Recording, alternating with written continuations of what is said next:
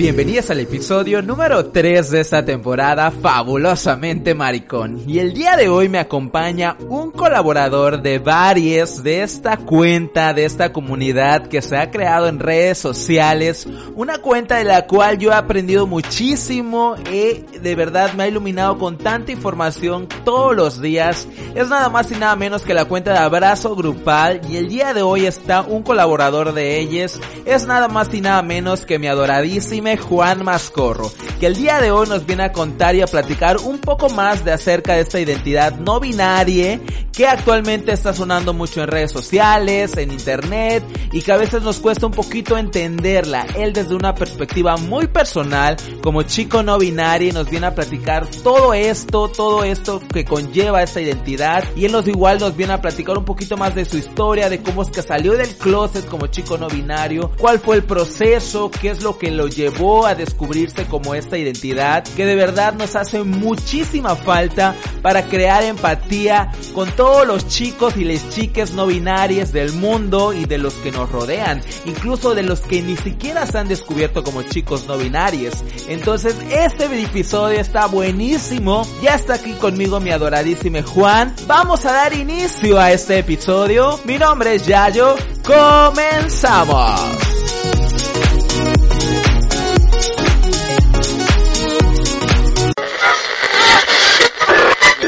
Tiene muchas cosas que contarte. Esta plática está a punto de iniciar. Aquí con Yayo, el podcast. ¿Qué chiquillos, chiquillas, chiquilles? Bienvenidos una vez más a este pequeño y bonito podcast LGBTero, el podcast de Yayo. Ese soy yo, bienvenidos al episodio número 3 de esta gran temporada fabulosamente maricón. Estamos dando inicio, ¿cómo están chiquillas? Un miércoles más.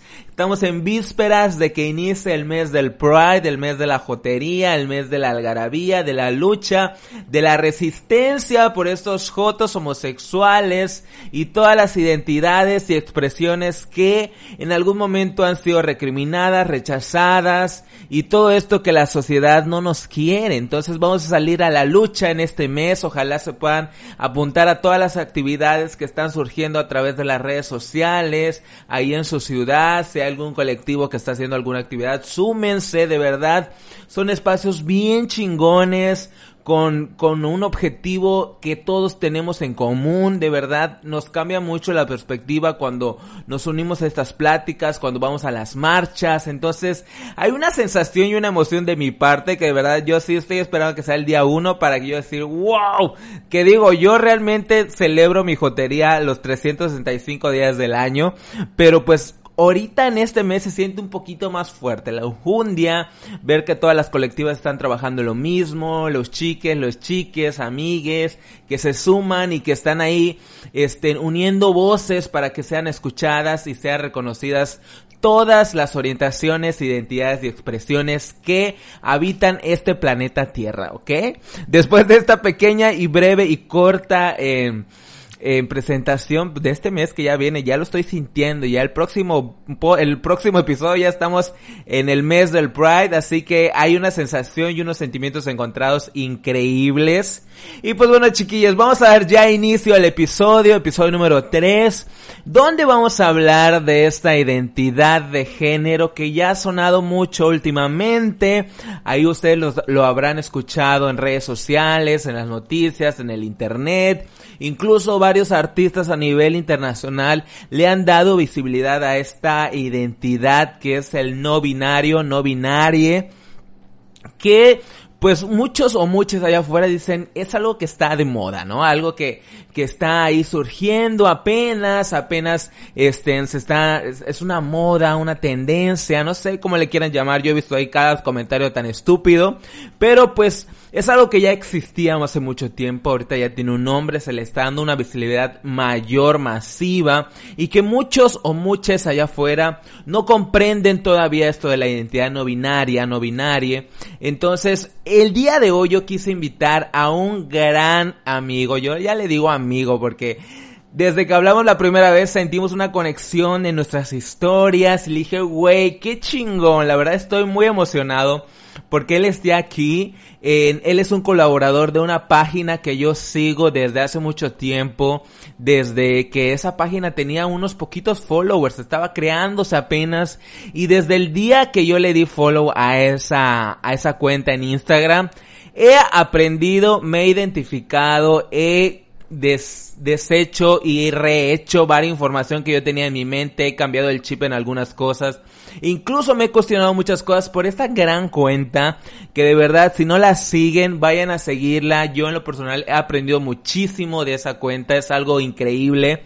Se llama Abrazo Grupal. Es una cuenta de Instagram que de verdad tiene todos los días información súper chingona donde suben la información tan fluida, tan natural tan digerible para nosotros, que somos unos chavos, unos chaves ahí, que a veces nos complica un poco entender con palabras tan rebuscadas o, o, algunas que no entendemos, ellos te lo dan así como peladito y en la boca y eso es lo que hace increíble esa cuenta, la verdad. En lo particular yo la amo, la adoro. Y el día de hoy, para no hacerles larga la introducción y la presentación de mi adoradísima invitada del día de hoy, él hace unas semanas compartió un post que se llama Yo no binaria. Entonces él hace esta aclaración, una salida del closet a esta identidad. Y de verdad, esta, esta publicación me ha conectado muchísimo conmigo. Desde que voy leyendo cada imagen con todo lo que él va sintiendo y con todo lo que va este, desarrollando, dije, wow, qué increíble está esta, este post que es de Juan Mascorro, que él es el que está aquí conmigo el día de hoy desde Abrazo Grupal. Yo fascinado que esté alguien de Abrazo Grupal aquí porque de verdad es una cuenta que yo amo, amo un verguerísimo. Entonces le dije a Juan, oye Juan, hay mucha bandita allá afuera que no entiende todavía esto del binarismo, el del no binario, perdón, este, y que todavía le cuesta un poquito entender. Igual me gustaría como tocar un poquito más tu salida del closet, cuáles fueron esas sensaciones que tú fuiste descubriendo y hasta que llegaste al punto y dijiste, ¿sabes qué? Soy no binario, no binaria y es hora de salir al mundo así, es hora de que yo me libere de todo esto y que el mundo me vea así como soy, ¿no? Entonces yo le dije a Juan Mascorro, le dije, bebé, ven, necesito platicar contigo para que podamos aprender, yo incluso aprender un poquito más, incluso desde una perspectiva muy personal, pues estoy viviendo como un descubrimiento de expresión, de fluidez, todavía no es algo que todavía no, no, no, no sé a dónde va a llegar esto, ¿no? O sea, no, no he descubierto al 100 qué es lo que estoy sintiendo actualmente, pero creo que el escuchar la historia de Juan me va a ayudar un poquito más a entenderme a mí, entender ahí a los chicos que a lo mejor ni se han cuestionado muchas cosas y que todavía tienen, están ahí varados en stand-by esperando que eh, pase una mosca y ellos reaccionen, pero pues no. Vamos a, vamos, eso, eso no pasa, eso no pasa. Entonces, por eso le dijo a Juan, le dije, bebé, vamos a platicar y el día de hoy está aquí conmigo y ya di una introducción bastante larga. Pero pues ya estoy muy emocionado, de verdad estoy muy emocionado que esté aquí, bebé, ¿verdad, bebé? este, estoy muy emocionado que esté aquí Juan. Vamos a presentarlo desde Abrazo Grupal, mi queridísimo Juan Mascorro. ¿Qué onda, bebé? Bienvenide. Oli, muchas gracias, yo qué gusto estar aquí, gracias por la invitación. Ok, no, a ti bebé por aceptarla. De, de, verdad que después de que vi ese gran post de ese un par de semanas, yo dije, wow, y me sentí tan conectado con esa historia, pero bueno, ahorita vamos a pasar para allá. Eh, Bienvenida, espero que pues la pasemos muy bien y aprendamos un poquito más del género no binario, que es un tema bastante actual, bastante sonado últimamente, que yo creo que tú eres el apropiado para tocar este tema. Gracias, espero que Ok, yo sé que sí, yo sé que sí. Pues bueno, bebé, mira, pues ustedes como han escuchado a veces en redes sociales o ahí en el internet sobre este, sobre esta palabra o sobre este término o sobre esta identidad que es el género no binario, igual, este, hace unas semanas creo salió esta chica, ¿cómo se llama? Este, una cantante. Ay, no me Ay, sí, se me fue el nombre. Ah, igual. Pero para eso tenemos Google. Ah, ok, perfecto. Sam Smith, ¿no? Igual se, se identificó como, como, género no binario. Sam, Ezra Miller también. Ezra Miller, exactamente. Y bueno, varias, varios actores muy famosos, actrices y cantantes que han salido y han dado, y han dado visibilidad a esta identidad.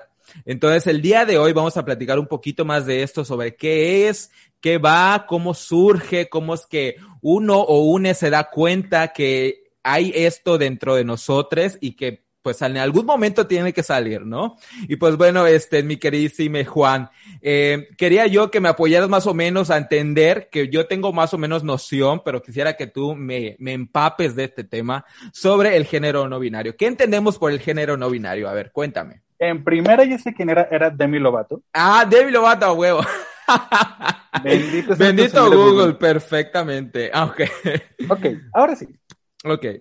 El género no binario es todo aquello que se sale de la estructura usual que tenemos como de ser hombre o ser mujer. Ok, o sea, perfecto. porque toda la vida nos han vendido que una de dos. O sea, si naces con un pene, eres hombre. Si naces con una vagina, eres mujer.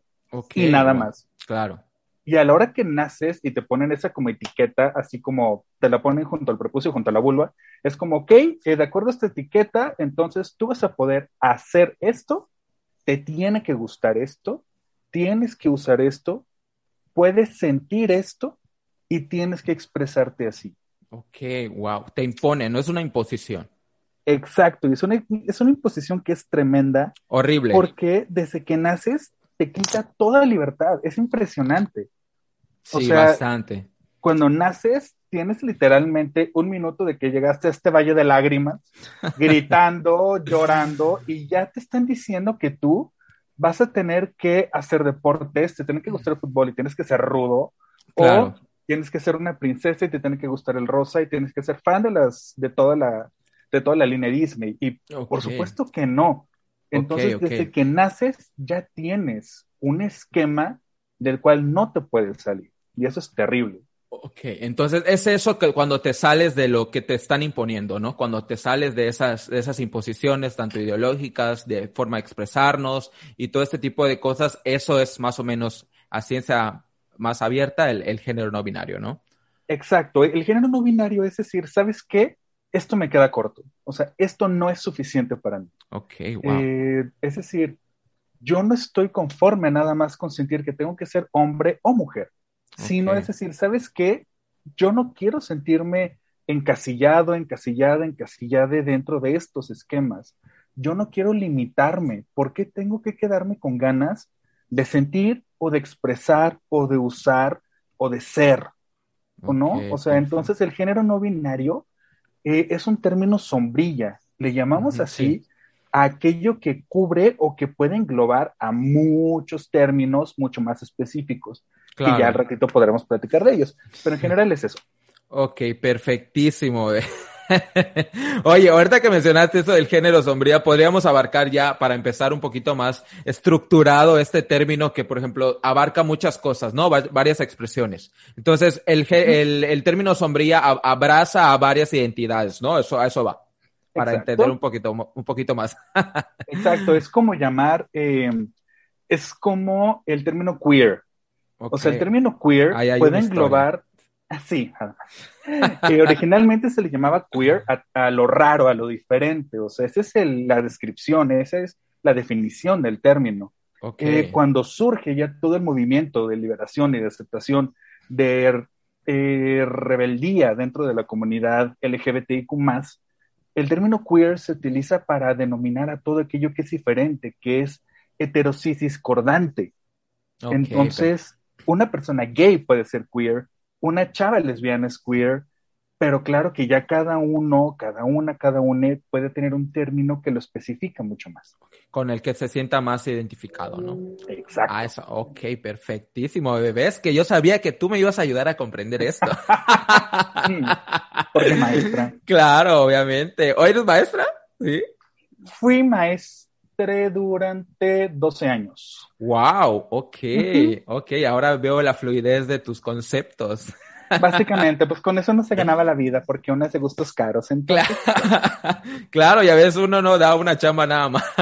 exacto. Pero bueno, bebé. Oye, y mira, fíjate que a mí lo que me gusta del podcast es que, por ejemplo, me gusta como canalizar un poquito más este sentimiento de, de las identidades y conocer un poquito más las historias de las personas con las que invito aquí, ¿no? Entonces, voy a recalcar esto porque la verdad fue el motivo de que yo dije, wow, qué persona tan maravillosa. De un post que salió en el Abrazo Grupal, esa cuenta que, que lo mencioné hace ratito, que pueden seguirle, es un contenido bastante increíble. De verdad, yo estoy así fascinado con esa, con esa cuenta. Y que creo tú subiste, no creo, subiste una, una historia y una anécdota de tu descubrimiento, ¿no? Y por ejemplo, a mí me gustaría tocar más, más a fondo ¿cómo es que te diste cuenta, no? Porque, por ejemplo, a veces podemos ser nosotros, por ejemplo, a mí en un, en un caso muy personal, yo estoy como en un descubrimiento como queer o por ahí, entonces estoy como tratando de canalizar este sentimiento. Pero, por ejemplo, a ti, o me gustaría escuchar tu historia para a lo mejor yo mismo comprender esta, estas emociones que a veces siento. Y, y, por ejemplo, ¿cómo es que tú dijiste, ok, no estoy encajando aquí, es momento de, de, de, liberarme, porque a veces muchos chicos o muchas chicas allá afuera, pues dicen, soy gay y ahí se quedan, ¿no? O sea, en lo heteronormado, en lo cisgénero, en todo este tipo de cosas, y no se dan la oportunidad de poder fluir y liberarse de lo que realmente son, ¿no? Entonces, yo quisiera escucharte otra historia aquí. ¿Cómo, cómo es que fue ese descubrimiento, bebé? A ver, cuéntame. Oh, por Dios. Pon el intro, por favor, bueno. de casos de la vida real. Y por favor, unos clinics, te los mandé por DHL. A ver, déjame ver si tocan el timbre y yo corro si no se ni recibo. Verdaderamente, ok. A ver, bebé, pues, cuéntame. Mira, contexto, amiga. Oh, contexto. a ver, tú dime. Eh, yo soy de León, que es como muchas personas saben, una ciudad increíblemente mocha. Okay. Eh, yo sé que la pelea de ciudades mochas en nuestro país está entre Puebla y León, pero nosotros somos la cuna del yunque, entonces llevamos la de ganar. Ok. entonces, eh, yo nací en una familia de ultraderecha, eh, familiares que eran dirigentes de, del PAN o que eran miembros de los Caballeros de Colón, cosas así extrañas de ultraderecha. Okay. Eh, cuando yo nací, yo tengo recuerdos desde muy pequeña de decir, oye, a mí me gustan cosas diferentes. O sea, yo estuve toda la vida en colegios religiosos, por lo tanto, en colegios como muy conservadores, más o menos en teoría. Pero, por ejemplo, yo ubico que yo veía a mis primas y yo decía, güey, no mames, o sea, yo quisiera poder peinarme así. Me encanta cuando se ponen joyas amo las joyas, tengo un problema con eso. Eh, besos, por dos, por dos. Es que son maravillosas, el brinco, Y los amantes son los mejores amigos de una mujer. Hermosos, sí, claro que sí. Entonces, claro que yo decía, bueno, me gustaría eso. Okay. Yo quisiera poder eh, eh, vivir eso, compartir eso, sentirme así, verme así. Pero eh, por supuesto que de inmediato la reacción que había a mi alrededor por parte de mi familia, de, de compañeros de la escuela, eh, de las personas que me rodeaban, era inmediatamente un no. Ok. Tú eres hombre, tú eres niño, por lo tanto, eso no te debe de gustar. Entonces, yo desde niño aprendí dos cosas. Uno, que las cosas que me gustaban o que me llamaban la atención, era malo que me gustaran y además, que el hecho de que me gustaran implicaba que yo merecía recibir eh, regaños, que era algo que debería de avergonzarme y que era algo que tenía que reprimir si quería ser aceptado y quería tener parte en un lugar. Claro, sí. Y eso fue horrible. ¿Por qué? Porque además yo de ese niño, yo era la cosa más fabulosa de este mundo. O sea, era impresionante. Eh, o sea, yo creo que es algo que no podías como esconder, ¿no? O sea, que se, se, veía, ¿no? Se, se palpa eso. Exacto. Pues lo palparon hasta después, pero sí, desde chico se notaba y se palpaba. Verdaderamente, hermana, pero dime. Entonces, eh, o sea, yo fui creciendo, pero siempre tuve como ese conflicto, o sea, recuerdo muchísimo una vez que íbamos en la carretera, en la camioneta, mi mamá iba manejando, y yo iba en el asiento de hasta atrás, en la tercera fila, y pusieron música de Flans, porque ¿por qué no? Digo, acabo de revelar mi edad, hija, pero pusieron música de Flans. Y yo súper feliz. 25 dices. Sí, 25, claro, sí. Benditos sean los filtros. Ok, ok, ibas escuchando Flans. Es claro que se pone la canción y yo desde atrás grito con toda la alegría de mis 5 o 6 años, ¡ay, yo quiero ser Mimi! Bueno, sigo sin entender cómo no morimos en las curvas de la carretera de la frenada que metió mi mamá. ¿En serio? vi su mirada por el retrovisor de qué, y yo, ah, digo, digo, no, ¿cómo crees? Era bromi, era bromi. Bromi nada más, para ver si no te ibas durmiendo más. claro que no, entonces, okay. siempre tuve muy claro eso, o sea, yo podía querer ser Superman y la Mujer Maravilla, que además me encantan los dos. Eso mencionaste ah, en el post. Super ñoño, ¿eh? Exacto, yo tengo clarísimo que yo quería la capa de Superman y, güey, las botas a la rodilla de la Mujer Maravilla, poderosísima. Ok, perfecto, sí, sí, verdaderamente que creo que hay muchos o muchas, y me incluyo yo igual, creo que cuando leí tu, tu, tu, post, recalco mucho el post porque de verdad es algo que a mí, con lo que me sentí muy identificado y dije, es tan real que a veces queremos ser las dos cosas. Quiero, por ejemplo, en un caso muy personal mío, a veces me siento muy masculino, pero a veces me gusta como jotear o me gusta un poquito más fluir con mi ropa, con mi expresión.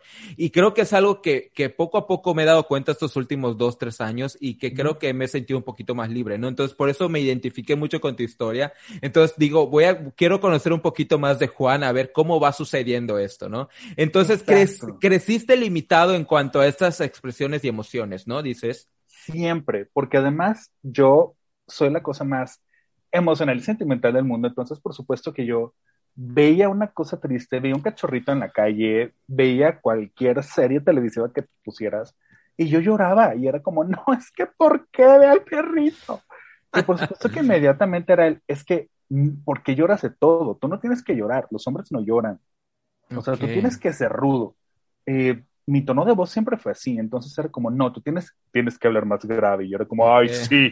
Pues, no, Ok. Eh, ¿Sí modificaste, ¿Sí modificaste algunas cosas de tu personalidad? Por ejemplo, para sobrevivir. En este caso de, por ejemplo, a veces sacrificamos algunas cosas para sobrevivir, para evitar la burla, para evitar el rechazo, la discriminación. Supongo que tú te, tú, te marcaste sobre eso, ¿no? Varios años de tu vida. Durísimo, porque a fin de cuentas, dijiste una palabra que es muy cabrona, pero que es muy real, que es sobrevivir. Sobrevivir, exactamente. O sea, esto muchas veces se le llama a las ciudades las junglas de concreto y no es nada más la analogía.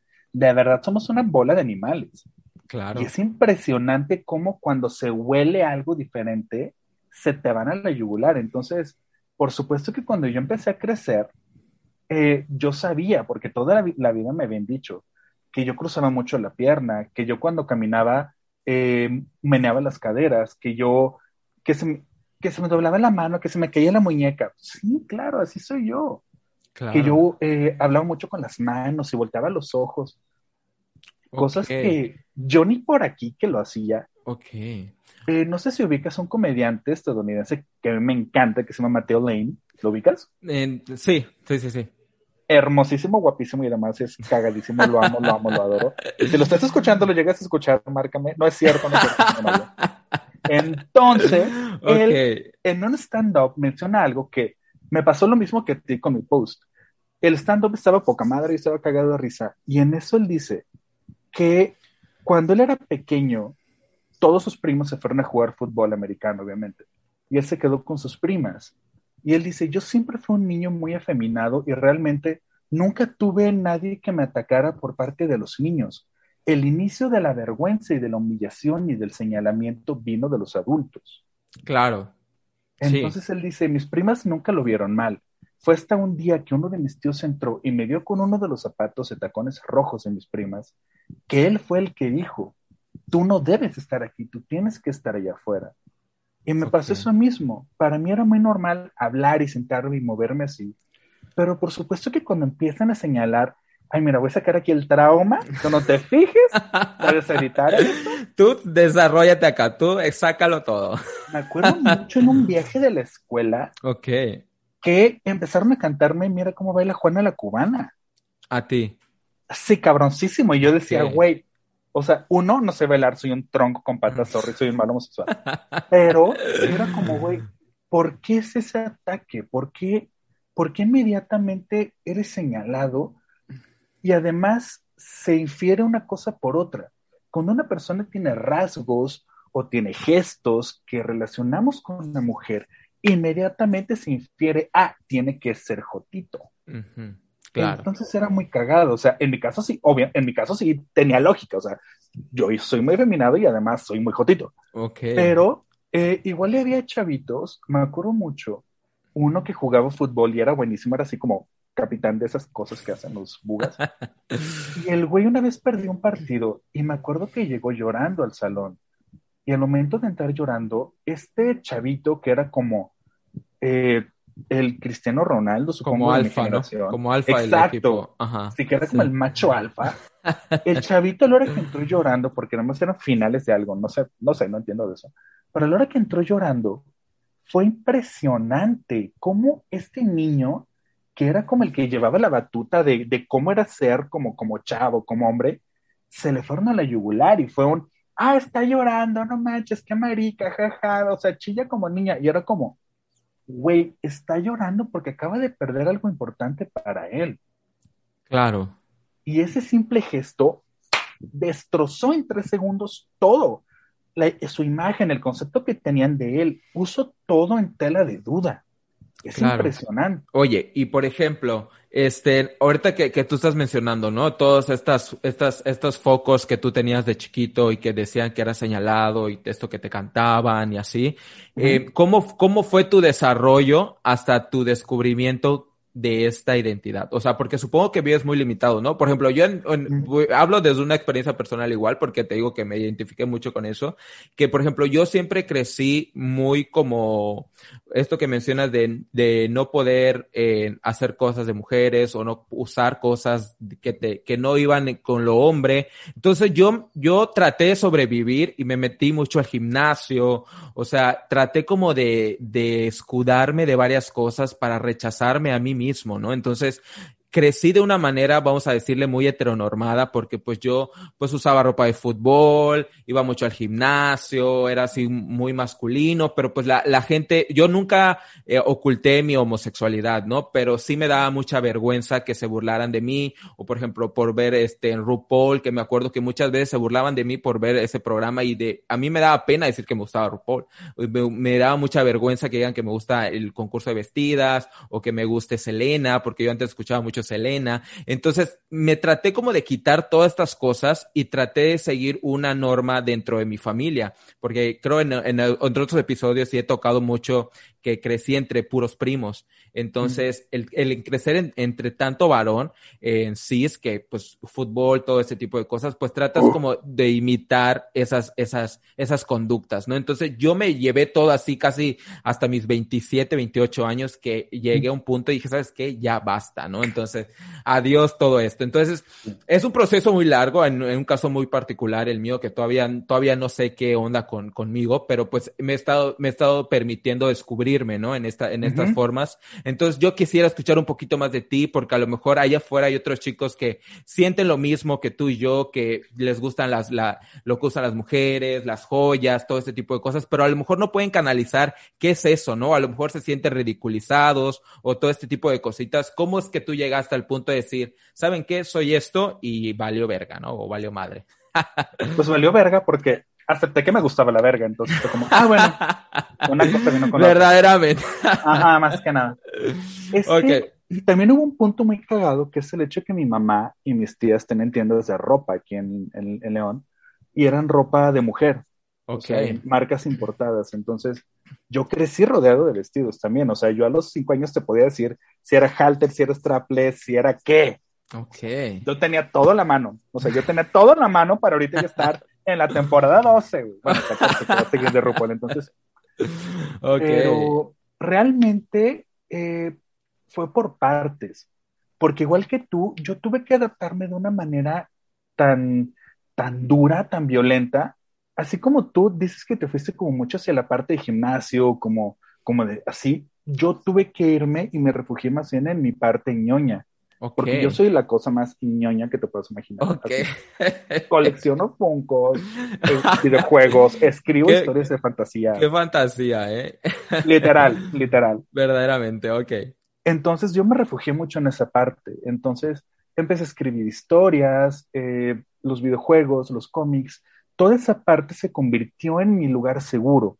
Okay. Fue hasta que cumplí 15 años que literalmente un día dije, a ver, momento, Yo me emociono cuando voy a comprar ropa interior y guardo escondidas los paquetes de la ropa interior porque, oh por Dios, güey. Eso, eso, esos bultos, ¿no? Esos bultos que Ay, se van. sí, sí, sí. Güey, es una zona muy erótica del súper, ¿no? Yo, la verdad es que hasta el momento a mí me prende esa madre. Vas al súper como, bueno, yo venía por un litro de leche, pero vamos a ver qué en la ronda. Sí, claro, claro. Por supuesto. Claro, ok. y ni modo. Sí. O sea, claro que es como, ¿por qué te tardas tanto ahí? Pues, sorry. Cada quien. ok. Yo me acuerdo mucho, o sea, llegó el punto en que yo me pregunté, a ver, yo soy hombre, entre comillas, me gustan los hombres, entonces soy homosexual. Ok, claro. O sea, que es lo básico, ¿no? Ajá, o sea, como el primer paso fue decir, ok, o sea, soy gay. Y ese paso lo di como a los 15 años. Entonces, primero fue el aceptar mi orientación sexual, es decir, qué me gusta, qué me atrae, qué me excita, con quién me imagino, romántica y eróticamente. Ok. Entonces fue un decir, ok, eh, sí, lo reconozco, me costó un huevo en la mitad del otro, eh, pero, ok, fue como vamos paso por paso. Y lo que me salvó realmente la vida, porque sí caí en un proceso de depresión durísimo, horrible, Ok. lo que me salvó fue encontrar una comunidad. Eh, tal vez en ese momento, porque una vez más revelando mi edad, estamos hablando que era del 2001, entonces pues obviamente el internet todavía era con discos de American Online. Verdaderamente. Creo que estamos de la misma edad, pero bueno, ese tema no lo vamos Sí, a tocar. Entonces, claro que yo realmente no encontré una comunidad gay en la ciudad, sobre todo porque estaba todavía chavito. Lo que encontré fue una comunidad de amigos y amigas que me abrazaron, que en un momento que yo les dije, oigan, les tengo que decir algo, es que soy gay. La reacción de todos ellos y todas ellas fue abrazarme y decir, güey, te amamos como eres. Y eso, es, esa comunidad fue mi red al momento en que yo salí del closet, por ejemplo, con mis consanguíneos y papás hermanos fue un no. Ok. Así, ah, muy bien. eh, pasado mañana tienes tu primera cita con el psicólogo para empezar a curarte. Y es como, ah, chingado, pues váyanme poniendo la inyección, ¿no? O sea, vamos ahorrando tiempo. Ok, entonces sí hubo un choque con tu familia cuando tu expresión, cuando tu orientación sexual, ¿no? Durísimo. Y lo más cagado fue que cuando les dije, una de las más grandes preocupaciones, sobre todo por parte de mis padres, fue, y tal cual así me lo dijeron, era su temor a que yo me disfrazara. De mujer. Exacto, sí, o sea, obviamente dije, bueno, yo siempre quise ser así como Freddy Krueger, pero creo que no se referían a eso. Obviamente Ok. su temor tenía que ver eso, tenía que ver como en que yo asumiera o viviera una parte más femenina. Y desde ahí hubo algo adentro de mí que fue un, ok, tal vez si esa parte la reprimo, pueda todavía tener algo de aceptación o de amor por parte de ellos. Lo has dicho todo. Y verga, güey, es durísimo. Sí. Porque no mames, estás hablando de un mocoso de 15 años, un chavito de 15, que de pronto se da cuenta que tal vez pueda comprar La el afecto, la aceptación, el amor de su familia, si reprime algo que él desea profundamente. Exactamente, sí. No mames, Está muy cabrón, ¿no? Está durísimo. Sí, es que, por ejemplo, uno no es, a veces no es consciente de esas cosas, ¿no? A lo mejor, como tú dices, bueno, pues me van a aceptar si yo sigo siendo, pues, esta persona con la que criaron y ocultándome yo mi identidad, mi personalidad, todas estas cosas que me gustan. A lo mejor, pues, como tú dices, voy a comprar el amor, voy a comprar la aceptación y creo que eso, comprar, creo que es, está bien dicho, ¿no? O sea, porque Sí. dices, güey, o sea, no tienes que comprar nada, pero de verdad es algo que creo que a muchas, a muchos chiques o a muchos chicos allá afuera, creo que les, les cuesta entender un poquito, ¿no? O sea, decir, ok, mejor me quedo así, soy gay, eh, cis, y hasta aquí, mi familia me acepta, me ama, me abraza, me ama, entre comillas, porque creo que eso no es amar. Exactamente, entonces digo, está muy cabrón, y creo que son, somos, son, son pocas las personas que son conscientes de eso, ¿no? Y es que es eso, realmente yo a esa edad, por supuesto que no lo entendí. Ok, en mi claro. cabeza fue un, porque a esto hay que sumarle toda la programación que yo recibí desde niño. Entonces era un, claro, toda la vida me dijeron que eso es malo, entonces si rechazo eso, tal vez, como dices tú, y va a sonar durísima la palabra, pero puedo prostituirme a cambio de ese amor, amor entre comillas, como bien dijiste. Claro. Entonces, claro que la, primera parte de mi vida eh, abiertamente gay fue muy cagado y fue tal cual y como lo puse en el post. Yo salí del closet con una cantidad de homofobia internalizada industrial. Verdaderamente, güey, qué ching, o sea, sí está muy padre. O sea, creo que eso que estás diciendo, que muchos, muchos chicos y chicas allá afuera que salen del closet con tanta homofobia internalizada que de verdad está bien cabrón que a veces no nos permitimos. Digo, yo igual fui muy homofóbico en un momento y que yo nunca lo entendía, me explico, nunca lo entendí, te ciegas, tus gustos son otros, ves la forma, las cosas de otra forma, rechazas muchas cosas de tu, de tu exterior y tu, de tu interior y que creo que eso es, es lo más culero que le puede pasar a una persona, ¿no? Digo, a veces cuando ya somos un poquito más conscientes, tanto como tú o como yo, creo ya tenemos otro panorama distinto y todo nuestro mundo cambia y todo este tipo de cosas que dices, ok, estaba bien pendejo. Exacto. O sea, y es súper duro porque, como dices, tú volteas hacia atrás y dices, güey, ¿en qué chingados estaba pensando? O sea, es como cuando te vas atrás de tus primeros posts en Facebook y ves cada cosa y dices, güey. Ay, no, horrible. o sea, déjame borrar todo, ¿no? Y así es. Sí, claro. Oye, porque realmente así pasa. Sí, claro. Oye, y por ejemplo, creciste mucho tiempo con esta homofobia internalizada, con esta prostitución de amor, como bien lo dijiste, con este comprar a mi familia, amigos, a la sociedad en general, ¿no? Porque incluso en el trabajo, en la escuela, te prostituyes para que puedas ser aceptado, ¿no? Eso creo que es algo bien real. Y, Exacto. y por ejemplo, ¿cuánto tiempo te llevó esta, esta, esta, este, esta etapa, vamos a decirle, ¿no? Hasta que tú llegaste a una edad, porque sí, por, por el post o vi que fue hace poco que saliste como no binario o no binaria. Entonces, ¿cómo, ¿cómo llegaste a ese punto? O sea, ¿cómo dijiste, ya soy homosexual, soy joto, me gusta la verga, este, me gustan muchas cosas que a los otros no, pero ¿cómo doy el siguiente paso? ¿Cómo sé que yo soy no binario o no binario para, para poder entenderme a mí mismo, no? Fue muy duro y al mismo tiempo fue muy cagado. ¿Por qué? Porque me tomó de los 0 a los 15 años aceptarme como gay y de los 15 a los 30. Güey, liberar esa parte, o sea, güey, fue la mitad de mi vida para aceptar mi orientación y la otra mitad para aceptar mi expresión de género. Ah, güey. Fue chingón, de verdad, estoy muy identificado con esta historia, de verdad, pero continúa, continúa. Okay. Entonces, o sea, yo me acuerdo que efectivamente, eh, a pesar de que lleve salido del closet como gay, eh, yo seguía abrazando incluso este tipo de expresiones de, ah, es que a ti no se te nota. Ay, horrible. Ajá. Y no, y lo peor es cuando tú lo recibes como un cumplido. Ay, güey, sí, me superpasa. claro, es que te lo dicen cuando estás todavía en esa etapa como tan de, tan, tan dura, tan cruda. Heteronormado, ¿no? Claro, exacto, tan heteronormado y dices, ay, gracias, claro que no se me ah, nota. O sea, por supuesto que no. Güey. o sea, y yo viví así mucho tiempo. Mucho, mucho tiempo, porque además, eh, te digo, yo trabajé 12 años en, la educación, en la educación privada. Y por supuesto que para alguien que trabaja en un colegio eh, privado, religioso, es mucho más esta situación. O sea, ¿por qué? Y esto lo aprendí también mucho ahí. Se tiene la idea y la concepción de que toda persona que rompe el esquema binario de género es una persona que es degenerada. Es una persona que es un peligro que esté cerca de los niños. Estigmatizada, ¿no? Durísimo. Sí, sí, sí. Y creo que... Sí, dime. Era horrible. O sea, yo tenía junta con padres de familia y entonces, claro que sí, ¿qué tal? Buenas noches. Era como, ¿what? Ok, oye, pero por ejemplo, tú me supongo que, que, que no, todavía no habías eh, fluido con esta identidad, ¿no?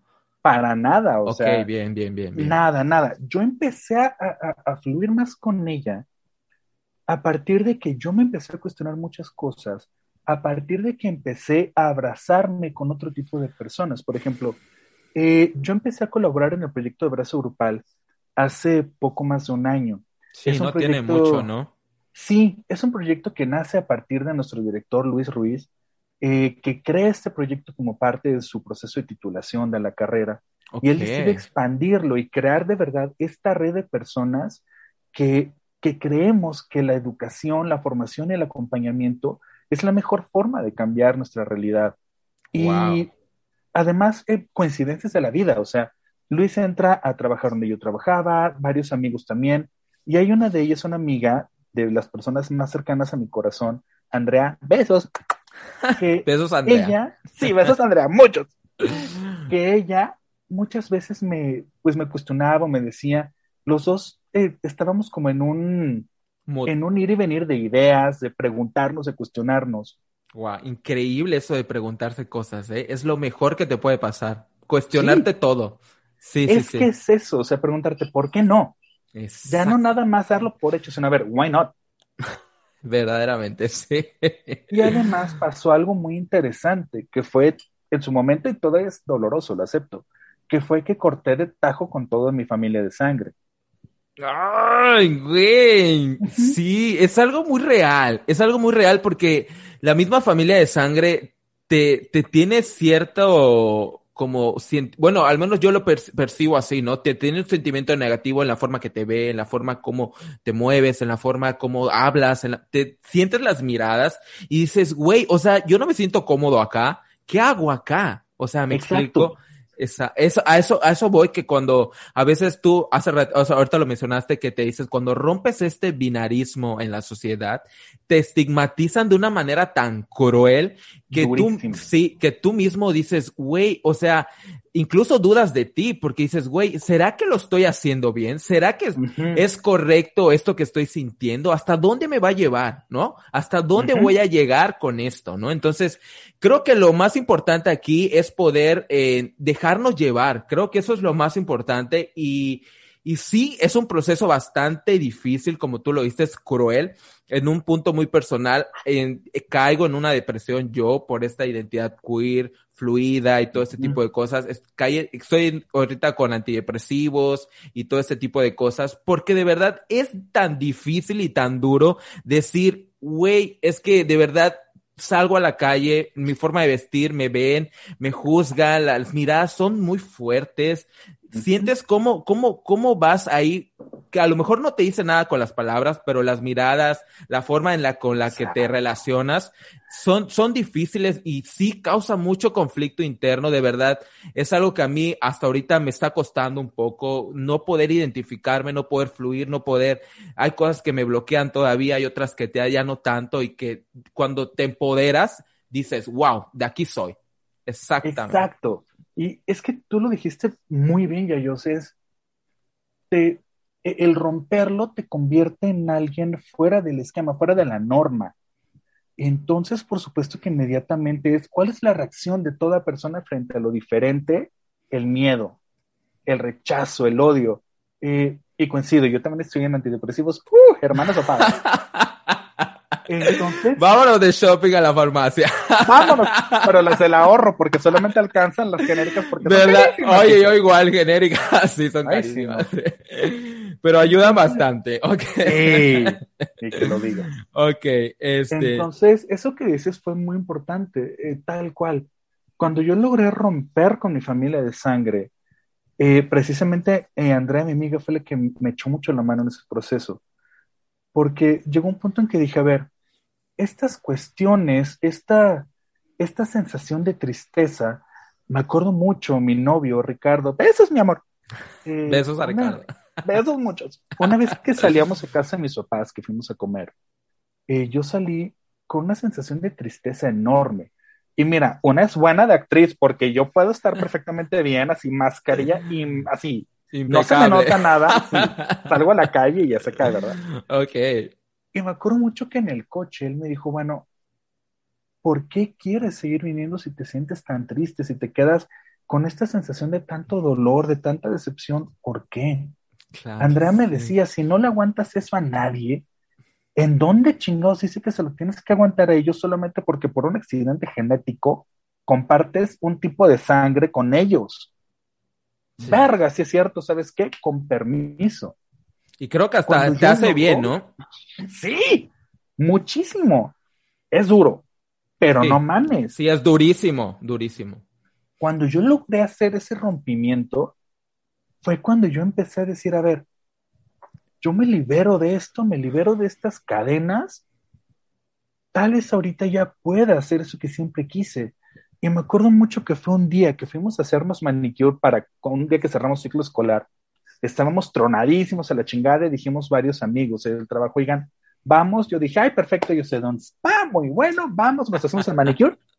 Y a la hora que estaban acabando de hacernos el manicure, yo dije, bueno, siempre he querido pintarme las uñas. Ahorita ya no va a haber clases, ya no tengo que responder, eh, ya no tengo que tener juntas con padres de familia. ¿Por qué no? Y le dije a la chava, oye, ¿me las puedes pintar de azul oscuro? Sí, claro. Salí de ahí con mis uñas pintadas. Yo me sentía, no, no, no, no, no, no, no, no, no. Es una sensación como muy contrastante, ¿no? O sea, Sí. a ver, cuéntame, porque ahorita te cuento la mía. Yo me sentí, al mismo tiempo me sentía increíblemente empoderado, empoderada, también empoderada, y al mismo tiempo sentía un nervio. O sea, era un güey, yo sí. empoderosa con mis uñas, véanme todos, pero que nadie me voltee a ver, güey. Déjame escucho para ver de dónde viene la piedra. O con las manos así. ¿no? Pero tú empoderada. Sí, sí, sí, las manos en las bolsas del pantalón, así, brillantes Güey, Es horrible, güey. Es un sentimiento de verdad que dices, ¿por qué siento esto, no? Me acuerdo Ujú. una vez que, bueno, yo en lo particular, yo me empecé a pintar yo mis uñas, ¿no? Me las pintaba horrible porque no tengo bien pulso, pero una amiga que, como creo como la tuya, que me decía, güey, vamos a pintártelas, me las pintaba porque yo le dije, güey, yo me quiero pintar las uñas, se, me gusta cómo se ve, ¿no? Entonces ella me ayudó y ella así, como, vas a pintártelas así, así, porque yo siempre he sido como muy tosco. Entonces, este, me, la- me las pintaba y fue para una fiesta que yo fui a una comida con unos amigos y nadie, o sea, nadie lo había visto, ¿no? Entonces llego y todos así el escrutinio, o sea, a mi novio le decían, oye, ¿por qué se las pintó? Y yo así como que estoy sentado y así, mm, me siento juzgado, o sea, no estoy cómodo, o sea, todo este tipo de cosas de que la misma gente se pregunta y, y dices, güey, pues soy yo, o sea, ¿por qué tiene que haber cuestionamiento a lo que yo hago? ¿Me explicó? Entonces, y es un sentimiento horrible porque vas por la calle, igual, por ejemplo, cuando me toca pagar, doy el billete, te quedan viendo la mano, entonces te sientes tan juzgado por algo que te gusta y que de verdad pocas veces lo entendemos y cuando hasta que no lo vives porque es algo que realmente te gusta y te llama, dices, verga, ok, entonces por eso la gente no se atreve, ¿me explicó? Exacto, y es tal cual como lo dices. Me acuerdo mucho que ese día, por algo llegamos a un Oxxo, o sea, de ahí me fui eh, con mi novio, eh, para esto él estaba en un centro comercial, me quedé de ver ahí con él. Y tal y como dices tú, o sea, yo traía las uñas pintadas, igual yo con las uñas dentro del pantalón, porque además sí sentía que todos me volteaban a ver y era un güey, sí, pero no, pero no, pero sí. Y a la hora que llegué a pagar, eh, salimos de ahí, llegamos al Oxxo, llegamos por unas chelas, pagué, pagué con tarjeta. Y a la hora que me dicen, puedes poner tu NIP, al momento que extiendo mi dedo índice, princesísimamente extiendo el dedo, uña resplandeciendo bajo las hermosas luces. Con glitter, con glitter. Sí, no mames. O sea, te lo juro que, o sea, en ese momento sentí las miradas de todos, de los señores que estaban en la fila, de la chava que me estaba cobrando. Y como dices tú, al mismo tiempo es una mezcla de, de un empoderamiento y, y- y de un temor y de un qué chingados, Ah, Sí, bastante. que de verdad después de eso, o sea, la primera vez fue así, pero poco a poco me fui sintiendo tan libre y me pasó igual que a ti. Esta amiga Andrea igual me las pintaba porque yo también tenía un pulso de la chingada, ya me quedé muy bonitas, pero al principio era horrible. Horrible, sí. Y era cuando salía con ella a comer, que ella me las pintaba y estando con ella me sentía seguro. Ya Sí. después me fui sintiendo yo seguro de hacerlo solo. Eh, después ya fue como, ok, ¿sabes qué? Siempre he querido usar una falda. Me encanta cómo se ven las faldas. Y ahorita que hace tanto calor es la cosa más fresca y cómoda del mundo. Me imagino. Te lo Ok. juro. Entonces yo decía, bueno, yo siempre quise una falda. Vamos a comprarnos una falda. Y igual, las primeras veces que yo salía eh, con ella o con mi novio, me sentía protegido. Pero la primera vez que salí yo solo, con mi falda y mis uñas pintadas, igual fue un centro comercial. Les escribí, un, estoy aquí, me traje la falda tableada y me siento como súper raro. Y, y, y sí era un, o sea, el sentirme solo estar yo ahí parado y sentir inmediatamente las miradas de todos, porque las manos te las metes a las bolsas, güey, pero la falda ni cómo la haces pantalón en ese momento. Pero no al mames, mismo sí. tiempo, no sé si te ha pasado a ti, pero a mí siempre me, ha pasado desde ese momento que hay personas que, que se acercan desde otra, desde otra perspectiva. Por ejemplo, me acuerdo una vez que estaba haciendo fila en una tienda para comprar precisamente una blusa de Mujer Maravilla que me encantó. Estaba en la fila y atrás de mí estaba una señora con una chavita. La chavita creo que tenía como 6, 7 años. Y yo escuchaba como que hablaban atrás de mí. Y pues llega el punto que te acostumbras. Entonces, bueno, sí, güey, están hablando en el punto. Pero en eso, la chavita me jala mi bolsa y, y me dice, ¿puedo ver tus uñas? Y el, Mm. estiro la mano y se las enseño. Y su mamá le dice, ¿ves? Te dije que las tenía de colores. Y su niña, sí, es que se te ven bien bonitas. Y la mamá me dice, es que le encantaron tus uñas y se te ven bien bonitas y se te ven bien alegres. Bueno, yo ese día salí de ahí así de, Así nada. ¡ah! sentí el corazón lleno. Sí, verdadera, sí, la verdad es que sí, igual me ha pasado algunas ocasiones, incluso con, con mi sobrina, sí, a veces llega y me ve las uñas pintadas y me dice, tío, píntamelas igual que tú, o sea, yo escojo mis colores y así, y pues sí, la, la apoyo y me gusta porque tenemos esa conexión de tío y, y, y sobrina, ¿no? Y su mamá feliz de que podamos pintarnos las uñas juntos, pero sí es algo que, que de verdad es bastante cuestionable el, el por qué no podemos hacer algo, ¿no? Por qué no lo podemos eh, hacer o decir o expresarnos. Creo que, por ejemplo, a veces mucha, mucha bandita allá afuera, hay, hay veces que piensan que el poder expresarte de alguna forma diferente a lo masculino te quita la hombría, ¿no? Y, es, y eso es lo que a veces les da miedo. Incluso a mí me daba miedo porque yo decía, si me pongo esto, yo ya no voy a ser hombre. ¿Me explico? Sí. Yo decía eso y ese era mi temor y ese era mi temor de que, por ejemplo, con otros chicos o con otro chico que me gustase o algo así, yo decía, es que si me pongo esto me van a ver como una mujer. Y es, Ajá. y es lo que le digo a mi novio porque él me ha ayudado mucho en el- este proceso, de verdad es algo que me ha respaldado un, un verguero, un montón. Y es lo que le digo a él, es que, por ejemplo, si yo uso esto, yo no me siento menos hombre. ¿Me explico? Yo me siento igual, o sea, yo me puedo sentir igual si uso una, una camisa de fútbol a una falda o una blusa que me compré ahí en, una- en Bershka o algo así, ¿no? Entonces, es algo que a veces la, la banda allá afuera se confunde y surge este miedo y este rechazo porque piensan que si tú te expresas de una manera diferente a lo binario, rompes con esto o que quieres ser mujer o quieres ser, este, no sé, estas cosas tan pendejas que a veces llegamos a pensar porque incluso yo las pensaba y que sí es algo real, ¿no? O sea, creo que la banda allá afuera es eso, el miedo a que pierda esa masculinidad, ¿no? Que, que creo que está sobrevalorada. Ay, muchísimo. Ajá. No, no, no. Y además a mí lo que me da mucho asco, porque esa es la palabra, me da asco. ¿Cuántas veces incluso dentro de nuestra propia comunidad pasa?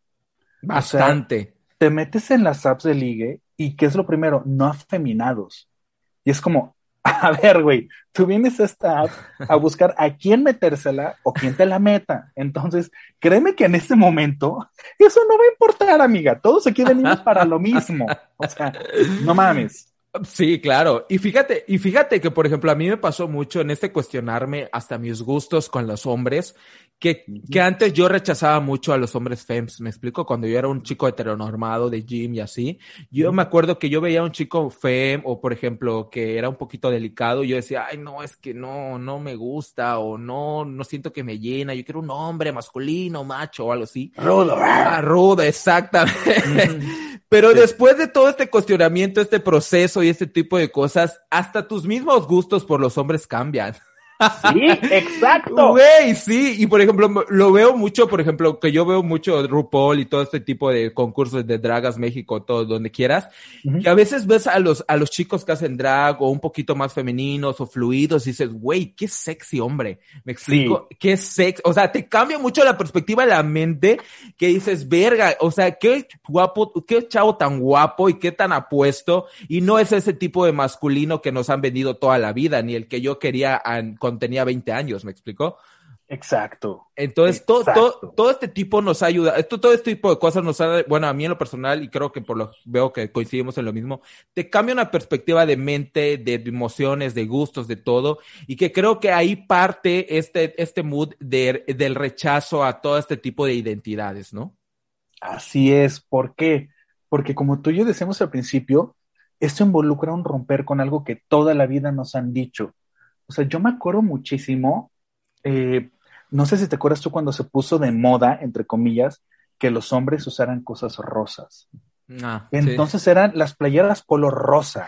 Y ya que se pusieron una era como, güey, súper transgresor, y como no rosa, era como, güey, es una playera, bájale dos rayitas. Los famosos heterosexuales, güey. Ay, no, güey, muy famosa, hasta canción tiene, ¿no? Por Amandititita. Ajá.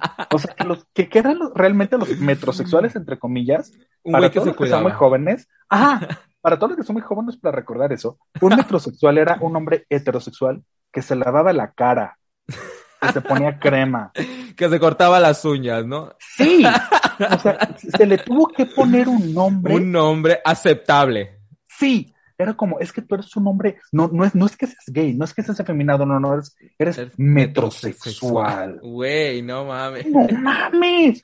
Así de frágil es el binario. Sí, no, no, no, no, Es, es horrible, ¿no? Y que creo que sí es cierto eso que dices, que, que, que, que la misma sociedad trata como de evadir todo este tipo de cosas para no sentirse menos, ¿no? Para no sentirse afeminados o que no rompen este binarismo en la sociedad y decir, ah, es que porque eres metrosexual como usaban antes, pues, ok, está chido, está, está cool, ¿no? Entonces, creo que todo este tipo de cuestiones está padre en cuestionárnoslas hasta llegar a este punto, ¿no? Y algo que, que yo quería preguntarte ahorita ya avanzando un poquito más en la conversación, ¿cuándo sales del closet y cuándo dices, sabes qué? Ya salí del closet como sexual y ahorita ya voy a salir al mundo como no binario, no binario. ¿Cómo es que decidiste subir ese post a, a abrazo grupal? Que creo fue tu salida del closet, ¿no? Sí, Tal cual, es que la comunidad de, abrazo grupal, de es verdad. increíble. Sí, o sea, eh, todos los colaboradores que estamos ahí, eh, de verdad creamos entre nosotros ese espacio.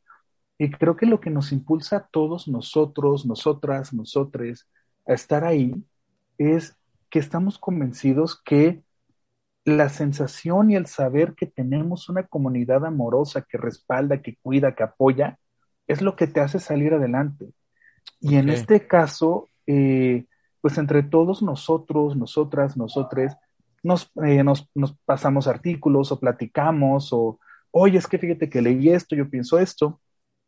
Y yo con algunos, algunas de ellos, había platicado ya cómo me sentía, que por acá, que por acá.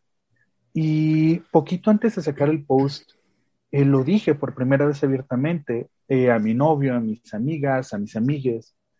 Y, y de verdad fue como parte de todo un proceso donde yo dije, a ver, una vez más, o sea, pongamos las cartas sobre la mesa. ¿Realmente alguna vez me he sentido como hombre, como la sociedad dice que es un hombre? No. Mujer, tampoco. Entonces, ¿por qué tengo que, que, qué forzarme a encajar en uno de estos dos moldes si en ninguno de los dos encajo? Y estoy cansado de tener que doblar mis esquinas para caber en un molde redondo. Hey, wow. O sea, yo soy una pinche estrella de cinco puntos sobre seis o de siete, dependiendo del día. ¿Qué ganas de que esta estrella tan hermosa tenga que caber en un molde redondo aburrido? ¿Por qué? Fue cuando dije, no, ¿sabes qué? Soy una persona no binaria porque realmente no, no me identifico como un hombre ni como una mujer. Y además estoy harto de que nos estén vendiendo eso. Porque si algo yo pude eh, aprender durante todos mis años de maestro, eh, yo di clases y formación desde alumnos de preescolar hasta los chavos de prepa y algunos talleres en carrera. Y yo de verdad me tocó ver muchas veces a chavitos, a chavitas, a chavites, desde los tres años hasta los 21, que de verdad eran aplastados por el esquema binario, por las normas tan estúpidas de masculinidad y de feminidad que tiene nuestra sociedad y nuestra cultura, que de verdad me daban ganas de agarrarlos y decirles, tú sé lo que tú quieras, no, no, no te compres esa historia de vergüenza, de miedo. No, no, no, no se lo creas. No tienes por qué cortar ninguna de tus partes para encajar en ningún lado. Está bien. Está bien que seas como tú eres, que, que sueñes lo que tú sueñas, está bien. Entonces, cuando hay una cosa de la que yo estoy muy convencido y es que la visibilidad salva vidas. Ok, ahí va, pero cuéntame. Siempre, eh, yo, porque yo tengo claro cuando yo estaba en el closet como gay, para mí era horrible que no veía ningún modelo de hombre homosexual que fuera digno. Ok. Ni siquiera positivo, digno. Porque en ese entonces, o sea, esto fue mucho antes de que existiera tan siquiera Glee. sí. Mucho antes. Sí. Realmente el único esquema que yo en ese momento tenía y que yo abracé y que se convirtió en una de mis series favoritas era Will and Grace. Que era una serie donde estaba un hombre homosexual independiente, exitoso, que tenía amigos que lo amaban, que tenía una familia que lo amaba, que tenía una vida normal. Para mí ver eso por primera vez fue decir, güey, pues tal vez eso implica que yo no tengo que ser alguien de que se ríe la gente, que tal vez yo sí tengo chance y derecho a ser feliz, a vivir mis deseos, a vivir mis fantasías, a vivir lo que yo amo y como yo lo amo. Sí se vale, está bien. Sí. Y me ha tocado muchas veces eh, chavos, alumnos, amigos, compañeros, personas que me dicen es que cuando te veo a ti, siento esperanza porque me doy cuenta de que se puede. Y a mí me ha tocado decírselo a muchas personas que, que se han convertido en mi ejemplo. Ok, claro.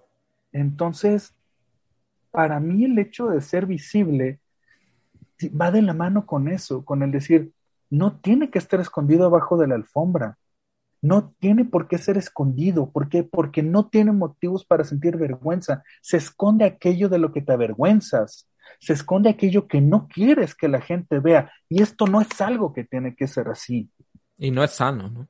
Exacto, acabas escondiéndote de maneras horribles.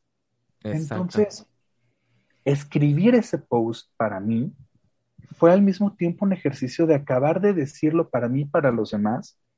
Y también fue un decir, se vale, es normal, estamos bien. Y tú, persona que lo estás leyendo, seas quien seas, va a estar bien. No estás enfermo, no estás enferma, no estás enferme. Tu experiencia es la de muchos, la de muchas, y se vale. Nada más, así de fácil. Qué bonito, Juan. ¡Ay, Güey, qué bonito. La verdad es que sí, me ha parecido un episodio fantástico. Gracias por, por compartirnos esta parte tuya, por, por, por, por, yo en lo personal me identifico mucho con tu historia, no sé si vayan para los mismos rumbos, pero parte de algo con lo que yo me he descubierto y he sentido estos últimos dos, tres años, y creo que eso es lo que, que me hizo decir, wey, ¿por qué no lo invito al podcast y platicamos un poquito más de esto? Y creo que es algo tan padre poder escuchar las experiencias de otras personas, porque no sabes quién allá afuera pueda decir, güey, estoy pasando lo mismo, o se empieza a cuestionar, ¿por qué no puedo hacer esto? O no voy a ser mujer si uso esto, o todo este tipo de cosas que nos cuestionamos, que creo que es importante, eh, creo que lo dije hace rato, si tú igual lo dijiste, que el cuestionarnos nos libera horrible, la información nos libera demasiado, nos rompe con todas estas barreras que nos limitan y que nos frustran, ¿no? Y nos frustran demasiado porque querer encajar en algo binario y como tú dices, doblas tus esquinas para entrar en un molde redondo, ¿no? Entonces eso está horriblemente culero, ¿no? Entonces, este, de verdad estoy fascinado, bebé, por, porque hayas estado aquí. Eh, desafortunadamente, mira, nos llevamos todo el tiempo y yo estoy muy contento porque porque creo que es un episodio bastante bueno, es un episodio bastante bonito, que, que al menos a mí me ha, me ha ayudado mucho escucharte, cómo llegaste a este punto, qué es el no binario y todo este tipo de cosas que a lo mejor mucha gente piensa que es nuevo, pero realmente se le está dando la visibilidad, como tú lo dijiste, ¿no? Se le está dando la visibilidad que creo que es necesaria. Exacto, y no al contrario desde que me escribiste, desde que también conocí lo que tú haces, yo puedo decir, no mames, es increíble, wow. y es genial porque de verdad he podido construir lazos increíbles, o sea, haberte conocido a ti, el poder tener la oportunidad de estar en este espacio tuyo, de verdad para mí fue un, no mames, wow, qué chingón. Entonces, no, al contrario, gracias. Porque si yo escribo posts, tú tienes este podcast que llega a un chingo de gente y que un chingo de gente escuche y puede decir, no mames, como tú dices. Tú te, te identificaste con lo que yo escribí, un chingo de gente y yo nos podemos identificar con lo que tú dices. Y tu voz puede ser la voz de miles, entonces eso es genial. Entonces, muchas gracias. a ti y a quienes nos escuchan. Eh, los invito, las invito, les invito a que nos sigan en nuestras redes de Abrazo Grupal. Sí, Estamos En Instagram, en Twitter, en Facebook, en TikTok, en YouTube. Eh, diario tenemos artículos que escribimos los que colaboramos ahí. Eh, Luis y Andrea tienen un podcast los días jueves lo que dijimos, ¿no? Se llama, ajá, cosas que dijimos hoy. dos de nuestras compañeras también, Aranza y América, tienen otro que se llama Voces Propias que es más dirigida hacia la parte de la feminidad, hacia la parte feminista. Eh, tenemos también diferentes tipos de cosas que vamos a ir surgiendo. En especial ahorita con el Pride vamos a tener un programa especial. Entonces, wow. qué increíble. Sí, acérquense de verdad. en una cosa muy particular, ya lo he repetido mucho, la cuenta me ha ayudado a entender muchas cosas, me ha ayudado a informarme de muchas cosas. Es una cuenta que yo creo la empecé a seguir, creo, desde que tenía, creo, 200 seguidores y, y poco a poco he visto cómo ha ido creciendo y es fantástico, de verdad la forma en que puede llegar con la información tan fluida, tan natural, tan un lenguaje coloquial, pero correcto. Entonces, yo de verdad estoy fascinado. Todos los días veo los posts. Hay cosas que me encantan y comparto y con unos amigos en un grupo de, de activismo que tenemos, le digo, oigan, vean esta información de esta página, síganla. Este, hay, hay buenas cosas, síganla. Entonces, es algo que, a mí me ha ayudado. Yo sé que como a mí y a muchos allá afuera les han ayudado también. Sí, muchas gracias. Pues muchas gracias. Esa es la idea. Pues muchas gracias, Bebe, por, por haber estado aquí. Te agradezco enormemente por haber aceptado la invitación, ¿vale? Cuídate mucho. Cuídate mucho. Miles de besos para ti y todos quienes nos escuchen. Chiquillas, esto ha sido todo por el episodio de esta semana. Qué felicidad de haber tenido a un colaborador de esta cuenta que yo amo y que he aprendido y que aprendo cada día en cada post que ellos publican desde sus cuentas en Facebook, Instagram, Twitter. De verdad, aprendo algo nuevo y de verdad es una cuenta maravillosa. Síganla. De verdad, es una magia completa. Yo los amo mucho, amo mucho esa cuenta y todo lo que nos proporcionan a toda la comunidad LGBT más y a la sociedad en general. De verdad, qué felicidad. Espero hayan disfrutado este episodio junto a Juan Mascorro, que de verdad estoy fascinado con este episodio. Creo que ha sido de mis favoritos. Creo que encontré una conexión con Juan por las historias tan, tan cercanas y tan similares que tenemos los dos. Entonces, estoy muy contento. Espero ustedes lo hayan disfrutado igual allá afuera donde quiera que se encuentren. Muchísimas gracias si nos escucharon hasta aquí. Recuerden que también estoy en mis redes sociales. Estoy en Facebook en una fanpage. Estoy como Jai O. Ahí me pueden compartir, me pueden escribir. Ahí compartimos todos los episodios cada semana, cada miércoles puntuales. Y también me pueden seguir en mis redes sociales como Jai O en Twitter. No, perdón. Estoy en mis redes sociales personales como arroba soy guion bajo Jai o con H al final, así como se llama este bonito podcast en Twitter e Instagram. Así estoy, ahí me pueden publicar, me pueden comentar, me pueden decir todo lo que ustedes quieran, gusten y deseen. No olviden igual darle seguir a, al podcast desde la plataforma que ustedes nos estén escuchando para que cada semana se vaya actualizando el episodio nuevo que vamos compartiendo en este bonito jotero y LGBTero podcast podcast, ¿ok? Y pues bueno, chiquillas, esto ha sido todo por esta semana. De verdad, muchísimas, muchísimas gracias por escucharnos cada miércoles, por escucharme, por escuchar estas historias, estos aprendizajes, estas pláticas que aportan algo a cada uno de nosotros, ¿ok? Muchísimas gracias. Recuerden algo bien bonito y algo bien importante, que el closet es demasiado pequeño para sueños tan grandes. Mi nombre es Yayo y que siempre hable tu orgullo, ¿ok? Nos la siguiente semana. Cuídense mucho. Chao.